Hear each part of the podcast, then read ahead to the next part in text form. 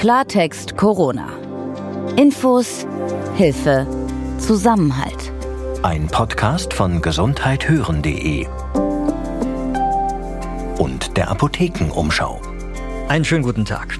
Das Aerosole, dieser feine Sprühnebel in der Luft, den wir alle beim Sprechen erzeugen, dass diese Aerosole bei der Übertragung des Coronavirus eine große Rolle spielen. Das haben wir hier im Podcast schon des Öfteren besprochen. Aber es sieht so aus, als wenn eben diese Aerosole bei der Ansteckung eine noch größere Rolle spielen, als wir ohnehin schon dachten. Zumindest haben weit über 200 Expertinnen und Experten jetzt die Weltgesundheitsorganisation WHO kritisiert. Sie sagen nämlich, die WHO würde die Gefahr einer Corona-Übertragung durch die Luft unterschätzen. Auf welchen Erkenntnissen diese Warnung beruht und was das für unseren Alltag heißt, darüber wollen wir heute sprechen. Und im zweiten Teil unseres Podcasts geht es diesmal um Kinder und um Jugendliche. Die Frage, wie ansteckend Kinder eigentlich genau sind und wie oft sie sich überhaupt mit SARS-CoV-2 infizieren, diese Frage, das untersuchen gerade verschiedene Wissenschaftlerinnen und Wissenschaftler an unterschiedlichen Orten. An der Ludwig-Maximilians-Universität in München, da hat man sich jetzt die Mühe gemacht, diese unterschiedlichen Informationen zusammenzutragen und sich darüber wieder einen Überblick zu verschaffen. Das machen sogenannte Public Health und Versorgungsforscher. Und da arbeitet Dr. Kerstin Sell, mit der wir heute über ihr Übersichtspaper über diese ganzen Studien sprechen werden. Wir sind gesundheithören.de und wir gehören zur Apothekenumschau. In unserer Redaktion, da arbeiten Ärztinnen und Apotheker, die auch Journalisten sind. Ich bin Dr. Dennis Ballwieser. Und mein Name ist Peter Glück. Heute ist Dienstag, der 14. Juli 2020. Dennis, erstmal äh, allgemein nochmal zu den Aerosolen. Da war ja vielen vor Corona eigentlich gar nicht klar, was für eine große Wirkung die haben, dass wir letztlich alle eine ziemlich feuchte Aussprache haben, wenn auch der eine etwas mehr und der andere etwas weniger. Aber irgendwie ähm, verbreiten wir doch die ganze Zeit Feuchtigkeit in die Luft. Das ist jetzt durch Corona im Bewusstsein alle angekommen, denke ich, oder? Ja, das ist ja das erste Mal, dass man, wenn man jetzt nicht aus dem medizinischen Bereich kommt oder irgendwie in der Forschung mit solchen Aerosolen zu tun hat, überhaupt einen Grund hat, sich damit zu beschäftigen. Deswegen finde ich das eigentlich auch gar nicht schlimm, dass normalerweise keiner weiß, wie das mit Aerosolen und Tröpfchen funktioniert. Man muss ja sagen, dass diese ganzen Plexiglasscheiben, die es jetzt gibt, zum Teil das einfach auch nochmal sichtbar machen. Ne? Also was, das was da so alles. Bewusst, mhm. Das macht uns sehr bewusst, teilweise auch sichtbar, das ist richtig. Im medizinischen Bereich ist es natürlich schon länger bekannt. Deswegen tragen Ärztinnen ja auch im OP zum Beispiel so einen Mund-Nasenschutz, auch wenn man in der Vergangenheit nicht genau untersucht hat, wie viel dieser einfache dreilagige Mund-Nasenschutz da zurückhalten kann, war man sich schon bewusst, dass der die feuchte Aussprache auf jeden Fall mindert. Da gehören dann noch andere Sachen dazu, wie dass man im OP normalerweise auch darauf achtet, insgesamt nur das absolut Notwendige überhaupt zu sprechen. Was ja jetzt wirklich für viele, glaube ich, echt neu war und auch für Erstaunen Staunen gesorgt hat, weil man hat jetzt diverse Filmchen auch mal gesehen, zum Beispiel im Fernsehen, wirklich wie weit das fliegt. Das ist äh, wirklich ja über mehrere Meter, glaube ich. Und das ist etwas, was man sich auch vorher im medizinischen Bereich gar nicht angeschaut hat. Mhm. Also da gab es bestimmt irgendwo Spezialisten, die haben das mal modelliert, aber große Studien dazu hat es nicht gegeben. Dazu hat Corona jetzt schon geführt, dass wir solche Studien jetzt haben, wo untersucht wird, also wenn ich normal spreche, dass das durchaus in so einem Radius von zwei Metern die Tröpfchen alleine schon mal, dann bestimmt so bis zu sechs Metern die Aerosolwolke, die sich da ausbreitet und wie weit das dann über Wind noch getrieben und wieder zerstreut werden kann. Da sind wir auch noch nicht am Ende der Erkenntnisse. Ähm, es gibt da eindrucksvolle Bilder, die man jetzt hier beim Hören nicht sehen kann, aber es gibt zum Beispiel Untersuchungen an Chorsängern, die das äh, mit Rauch quasi nachgebildet haben. Wie ist das genau gemacht worden? Also die haben Sänger vom Chor des Bayerischen Rundfunks genommen und haben die in äh, ein, äh, vor eine Kamera gestellt und haben die verschiedene Übungen machen lassen, also sprechen und singen ähm, und äh, Instrumente spielen sogar, also Musiker, die mit Instrumenten spielen ähm, und haben dann äh, so eine Trägerlösung von E-Zigaretten genommen. Das ist jetzt nichts, was man zu Hause nachmachen sollte, weil äh, auch wenn das spannend ist, sollte gesund da bitte jetzt das nie? nein, das ist niemals gesund und das ist für so eine Studie mal in Ordnung, aber das macht bitte keiner zu Hause nach. Ähm, und haben dann diesen ausgeatmeten E-Zigaretten-Trägerlösungsrauch, also diesen Schwall quasi sichtbar gemacht.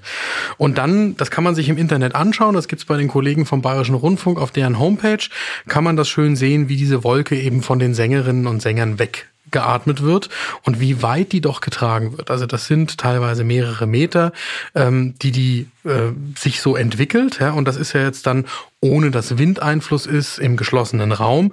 Da wird sehr eindrücklich, dass ähm, Tröpfchen und Aerosol auf jeden Fall mal im Raum da sind. Und wenn da jetzt Virus drin ist, leuchtet das sofort ein, wenn ich da reingehe in diese Aerosolwolke und tief einatme, dass das dann dahin kommt, wo das Virus auch bei mir in Nase, Mund und Rachenraum in die Zellen eindringen kann. Das wird, glaube ich, sehr greifbar durch diese Form der Forschung. Jetzt sagst du, das ist noch relativ neu, dass man sich so intensiv damit beschäftigt hat. Es haben trotzdem eben diese äh, 240 Expertinnen und Experten aus aller Welt die WHO kritisiert weil sie auch sagen, da wurde nicht früh genug irgendwie darauf hingewiesen, nicht gewarnt oder, oder sogar aktuell immer noch? Oder hast du da den Überblick, was konkret da kritisiert wird? Es gibt einen Brief äh, von Anfang Juli von Wissenschaftlerinnen und Wissenschaftlern, die gar nicht die WHO alleine, sondern quasi alle damit befassten internationalen Behörden oder Einheiten, also die adressieren quasi alle, die sich damit beschäftigen irgendwie und sagen, es ist jetzt Zeit, sich um das Thema Tröpfcheninfektion und Aerosole zu kümmern. Also es geht tatsächlich auch in diesem offenen Brief, der im Internet veröffentlicht ist, ähm, nicht nur um die Aerosole, sondern auch um die Tröpfchen, so ab dem Meter quasi vor einer Person. Es geht vor allem um den geschlossenen Raum. Und die sagen, jetzt sind genügend wissenschaftliche Ergebnisse da, so dass man das mal anerkennen kann, dass das ein relevant relevanter Treiber der Infektion, der Übertragung von SARS-CoV-2 und der Infektion mit äh, Covid-19 dann darstellt und dass man dann halt auch Schutzmaßnahmen ergreifen muss davor. Das ist jetzt natürlich schon ein bisschen erstaunlich, weil wir reden ja wirklich seit Monaten äh, über diese Aerosole und letztendlich, also verstehe ich dich richtig, hat sich an dem Stand gar nichts geändert, aber die WHO hat es nicht auf die Reihe bekommen, mal ganz lapidar gesagt, darauf entsprechend zu reagieren. Die WHO hat bis zum Erscheinen dieses Briefes das nicht gemacht und dann hat es vier Tage gedauert. Äh, vier Tage nachdem der Brief veröffentlicht worden ist, hat die WHO dann anerkannt, dass es so ist und auch erklärt, ja, das ist jetzt die wissenschaftliche Evidenz. Ähm, die machen wir hier für alle nochmal. Wir, wir sagen, dass wir die jetzt kennen und auch anerkennen und dann eben die Schlüsse daraus gezogen werden sollen. Ähm, in diesem offenen Brief schreiben die Wissenschaftlerinnen und Wissenschaftler eben, ähm, dass man dann dafür sorgen sollte, dass man in geschlossenen Räumen für ausreichend Luft Luftzug sorgen sollte, dass man äh, nach Möglichkeit quasi, wenn das belüftete Räume sind, dafür sorgen sollte, dass da Filter drin sind oder dass die Viren über eine UV-Bestrahlung die Infektiosität verlieren und dass man auch Menschenansammlungen, insbesondere in öffentlichen Gebäuden und äh, in, in Verkehrsmitteln, also im Personennahverkehr quasi äh, verhindern sollte. Ja, und ähm, das die Kritik an der WHO ist natürlich, dass sie das nicht von alleine getan hat. Weil das natürlich das ist, was die Menschen von so einer Weltgesundheitsorganisation, finde ich, auch zu Recht erwarten, dass gerade die da äh, rechtzeitig und deutlich genug auf solche Dinge hinweist. Das ist richtig und das muss auch der Anspruch gegenüber der Weltgesundheitsorganisation sein. Gleichzeitig ist es für Menschen, die so diese Verhandlungen über wissenschaftliche Erkenntnis im Zusammenhang mit der WHO so ein bisschen beobachten, auch bei anderen Themen nicht ungewöhnlich, dass das einfach lange dauert weil die WHO ist eben kein Club von Wissenschaftlerinnen und Wissenschaftlern, wo, wenn die Erkenntnis da ist, man das selbstverständlich aufschreibt und sagt, das verkünden wir jetzt mal so, sondern da spielt dann Politik eine Rolle. Also das heißt, da verhandeln dann auch Politiker am Tisch miteinander, ob das denn jetzt opportun ist, diese Erkenntnis so auch anzuerkennen und weiter zu verbreiten. Das sollte natürlich eigentlich nicht so sein, aber das muss man als Hintergrund wissen, wenn man sich manchmal fragt, warum dauert das denn jetzt so lange? Ja, weil da einfach Staaten miteinander dann verhandeln, was anerkannt wird und was nicht. Und wenn wir mal in die politische Welt hineinschauen und da beobachten, wer da so ganz bewusst ohne Maske rumläuft und auch ja lange Zeit verneint, dass es überhaupt irgendwie eine Rolle spielt und in Frage stellt, ob es das Virus überhaupt gibt, dann wundert einen nicht, dass die WHO intern da lange mit sich ringt, äh, bis sie sich dann endlich äh, ein Herz fasst quasi und das auch mal verkündet.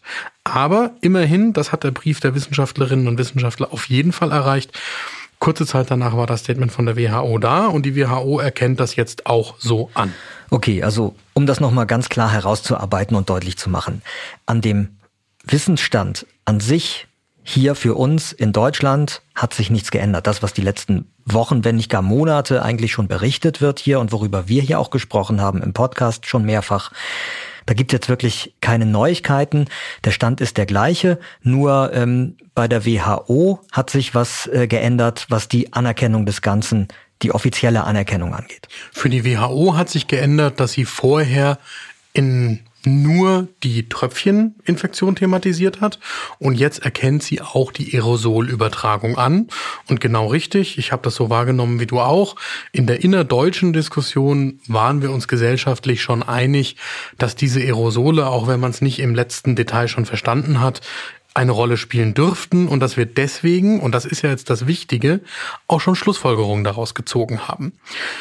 Gerade das Thema Aerosol war ja ein wichtiger Treiber der Mund-Nasenschutz-Maskendiskussion in Deutschland. Für Tröpfchen gilt das sowieso, aber dann ist eben auch untersucht worden, wie die Masken sich auf die Aerosolausbreitung auswirken. Und wir haben den Schluss eben gezogen, dass wir mittlerweile in der Öffentlichkeit, in allen Geschäften, im Personennahverkehr etc. die Maskenpflicht eingeführt haben. Das ist jetzt eine Sache, die insofern auf uns nicht direkt Auswirkungen hat, aber ich bin mir relativ sicher, auf die Diskussion im internationalen Bereich Auswirkungen haben wird. Also in anderen Ländern, wo das vielleicht noch ein bisschen laxer bislang gehandhabt wird, prognostizierst du, dass da auch die Maske ernster genommen wird jetzt in Zukunft? Interessanterweise hat ja sogar die Regionalregierung für England im Vereinigten Königreich jetzt beschlossen, dass die Maskenpflicht ausgeweitet wird. Da galt sie bisher nur im öffentlichen Personennahverkehr und wird jetzt hier wie bei uns auch auf Geschäfte ausgeweitet. Das war jetzt nochmal mit einer Verzögerung von ein paar Tagen, nachdem die WHO das anerkannt hat. Ich weiß nicht, kann man spekulieren, aber ich weiß nicht, ob das ohne diese WHO-Beschlusslage sich auch so in England verändert hätte. Okay, damit kommen wir zum zweiten Thema heute im Podcast. Es geht um Kinder und Jugendliche. Das haben wir schon angekündigt, bei denen ja die Aerosole auch eine große Rolle spielen, eben wenn sie in äh, geschlossenen Räumen zusammensitzen, in Schulen oder in Kitas. Ja, und das spielt da eine Rolle, weil jetzt ja nach den Sommerferien der Wunsch da ist, dass die Kitas und die Schulen wieder zum regulären Betrieb zurückkehren sollen. Mhm.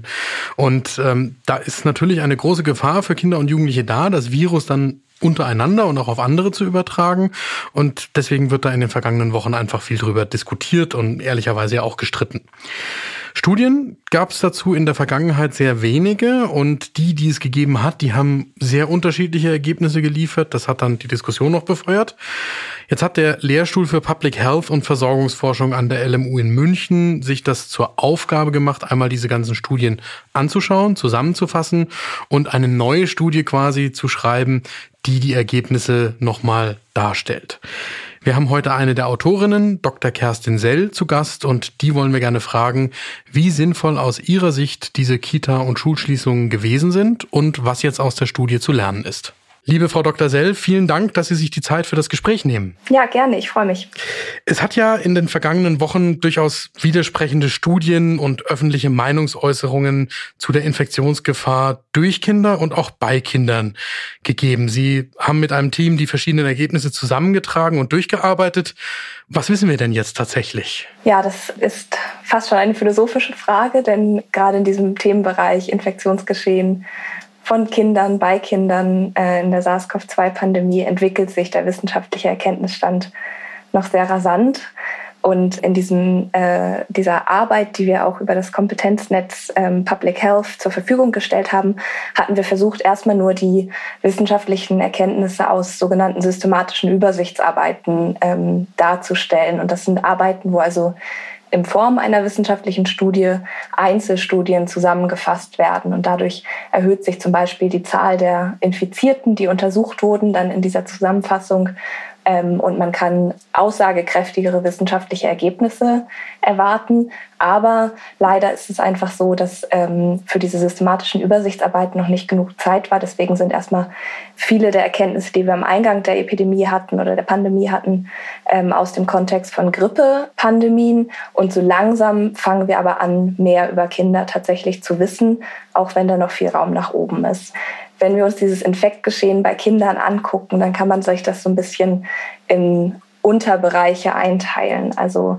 ähm, sich als erstes angucken, was ist die Exposition von Kindern. Das heißt, wie viel Kontakt mit Infizierten haben die tatsächlich. Und da sehen wir direkt in den vielen Ländern, wo Kinder jetzt monatelang zu Hause waren, hatten die eben sehr wenig Potenzial, überhaupt infizierte Personen zu treffen.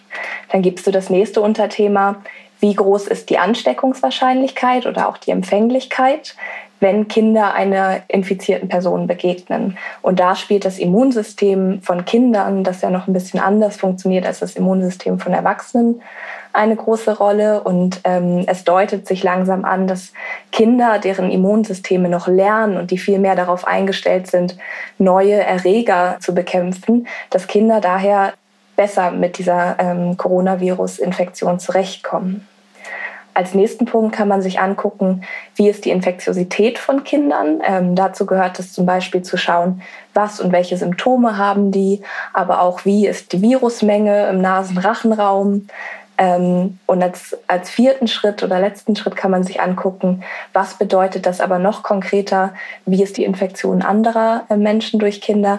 Und da werden dann eben nicht nur so diese biologischen Parameter wie Virusmengen im Nasenrachenraum betrachtet, sondern eben auch das Sozialverhalten und Kontaktverhalten der Kinder, der allgemeine Kontext. Wo stehen wir denn mit der Erkenntnis heute tatsächlich? Sie haben gerade schon gesagt, am Anfang, gerade auch durch die Ausgangsbeschränkungen und die Schul- und Kindergartenschließungen, waren Kinder ja vermutlich gar nicht so im Kontakt mit dem Virus. Verändert sich da schon etwas und kann man schon Schlüsse ziehen auf, wie die Kinder mit dem Virus umgehen und wie sie es weitergeben können? Genau, also ähm, wenn wir in diese vier Bereiche so ein bisschen mehr eintauchen, dann sah man am Anfang der Pandemie eben, dass prozentual der Anteil von Kindern unter den Infizierten sehr niedrig war. Aber das lässt sich insbesondere darauf zurückführen, dass wir jetzt ähm, wissen, dass diese asymptomatische Übertragung des Virus, also durch Personen, die keine Symptome zeigen und dennoch infiziert sind, eine viel größere Rolle spielt als angenommen. Und das wäre dann auch bei den Kindern mutmaßlich so, so wie es bei den Erwachsenen der Fall ist. Genau, oder sogar noch in höherem Ausmaß. Also da deutet sich jetzt an, dass Kinder vielleicht zur Hälfte asymptomatisch infiziert sind oder zu noch größeren Zahlen. Und ähm, zu Beginn der Pandemie wurden dann ja am Anfang vor allem Personen mit Symptomen getestet. Und wenn wir jetzt aber ähm, wissen, dass Kinder häufiger asymptomatisch sind, dann sehen wir eben auch ganz klar, dass dann Kinder übersehen wurden und wir also anfangs nicht das ganze Bild hatten. Ähm, und jetzt gibt es eine ähm, systematische Übersichtsarbeit, die sich diese verschiedenen Parameter von Infektgeschehen bei Kindern genauer angeguckt hat. Das ist wiederum auch noch so eine Preprint-Studie, also sie wurde schon ähm, inoffiziell von Wissenschaftlerinnen und Wissenschaftlern ähm, qualitativ eingeordnet. Und da äh, wirkt also diese systematische Übersichtsarbeit zunächst erstmal sehr robust, ähm, auch wenn man eben weiterhin sagen muss, ein vorläufiges Qualitätssiegel. Mhm. Genau. Und ähm, in dieser systematischen Übersichtsarbeit wurden so Kontaktnachverfolgungsstudien zusammengefasst. Das heißt immer, dass eine Person, die infiziert war, hat ja dieses Netzwerk von Kontakten und da wurde getestet, zu welchem Anteil infizieren sich Kinder in diesem Kontaktnetzwerk, zu welchem Anteil infizieren sich Erwachsene und das wurde verglichen. Und hier zeigt sich in der Zusammenfassung der Einzelstudien, dass die Ansteckungswahrscheinlichkeit von Kindern um etwa 50 Prozent gegenüber der Ansteckungswahrscheinlichkeit von Erwachsenen reduziert ist. Gibt es da eine Theorie, warum das so sein könnte? Also man kann ähm, überlegen, dass wieder mit dem anderen Immunsystem von Kindern zu erklären. Gleichzeitig kann man auch sagen, vielleicht ist das auch noch nicht die ganze Wahrheit, denn es gibt in dieser systematischen Übersichtsarbeit auch ähm, noch andere Studientypen, die zusammengefasst wurden, die sehr unterschiedliche Ergebnisse liefern ähm, und die eher in eine andere Richtung deuten. Und zwar sind das ähm, sogenannte populationsbezogene Screening-Studien. Das sind so ähm, Studien, wo ein zufällig ausgewählte Personen oder Haushalte aus der Bevölkerung getestet werden auf die durchgemachte Infektion mit SARS-CoV-2. Und bei solchen Screening-Studien hat sich ähm, bei einem Teil der Screening-Studien gezeigt, dass Kinder seltener eine Infektion durchgemacht hatten als Erwachsene. Es gab aber auch diese Screening-Studien, die gezeigt haben, dass Kinder zu einem genauso großen Anteil wie Erwachsene schon diese Infektion durchgemacht hatten. Und hier muss man wieder schauen, hatten denn die Kinder im Beobachtungszeitraum oder in den vergangenen äh, äh, Monaten die Möglichkeit, sich überhaupt zu infizieren? Und das ist eben in den vielen Ländern, wo Schulschließungen implementiert waren, nicht der Fall. Und da ist es ganz besonders interessant, zu einer der Studien zu gucken, also in der Kinder genauso häufig wie Erwachsene die Infektion durchgemacht hatten, das ist eine Studie aus Schweden. Und über Schweden wissen wir ja, dass die meisten Kinder weiter zur Schule gegangen sind. Das heißt, da hatten sie die Chance, sich zu infizieren. Und plötzlich sehen wir, dass Kinder genauso häufig diese Infektion durchgemacht hatten wie Erwachsene. Also insgesamt zeigt diese systematische Übersichtsarbeit, dass diese Übertragung durch Kinder eine größere Rolle spielt als angenommen. Aber ein, ja, tatsächlich eine in Stein gemeißelte Wahrheit zum Infektgeschehen bei Kindern wissen wir dadurch auch noch nicht.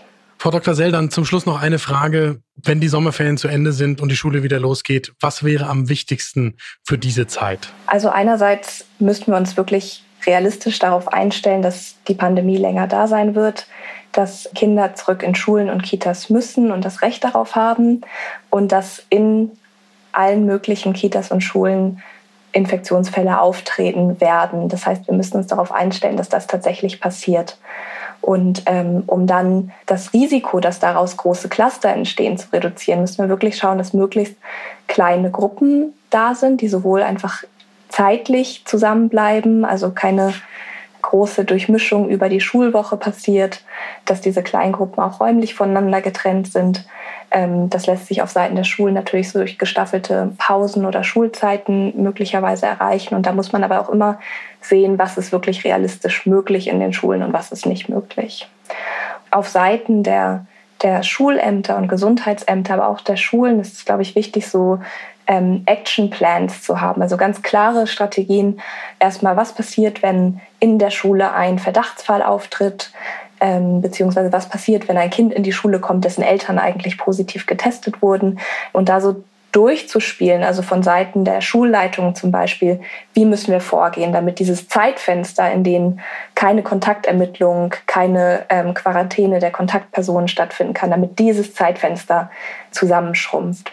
Das ist ein klarer Appell und eigentlich ein Arbeitsauftrag an die Politik und auch an die gesellschaftlichen Gruppen, die damit beschäftigt sind, in den Schulen, um die Schulen, von Dr. Kerstin Sell von der Ludwig-Maximilians-Universität in München. Frau Dr. Sell, ganz herzlichen Dank, dass Sie sich die Zeit für dieses Gespräch genommen haben. Ja, sehr gerne.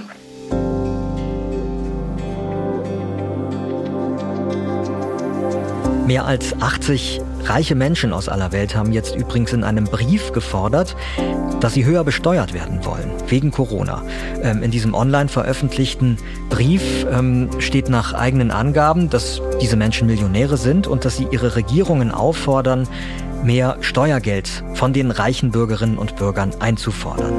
Wegen der Corona-Krise sei das dringend geboten, um zum Beispiel weiterhin Schulen und Gesundheitssysteme in den jeweiligen Ländern gut finanzieren zu können. Unterzeichnet haben diesen Brief übrigens auch fünf reiche Menschen aus Deutschland. Ich bin Peter Glück. Und ich bin Dr. Dennis Ballwieser.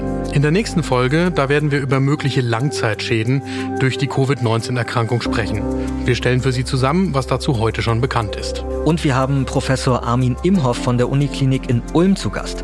Er hat in einer Studie herausgefunden, dass während der Corona-Pandemie viele Menschen mit Verdacht auf Herzinfarkt zu lange gewartet haben, sich ärztliche Hilfe zu suchen. Was das für Folgen hatte und hat und wie man Herzkranken die Angst nehmen könnte, sich in Praxis oder Klinik mit Corona anzustecken, stecken? Das werden wir ihn fragen. Wenn wir Ihre Fragen hier im Podcast beantworten sollen, dann schreiben Sie uns gerne jederzeit eine E-Mail. Bitte an redaktion.gesundheithören.de. Und wenn Sie in Sachen Corona immer auf dem Laufenden bleiben wollen, dann abonnieren Sie uns am besten bei Apple, Spotify oder wo auch immer Sie uns hören. Klartext Corona. Ein Podcast von gesundheithören.de und der Apothekenumschau.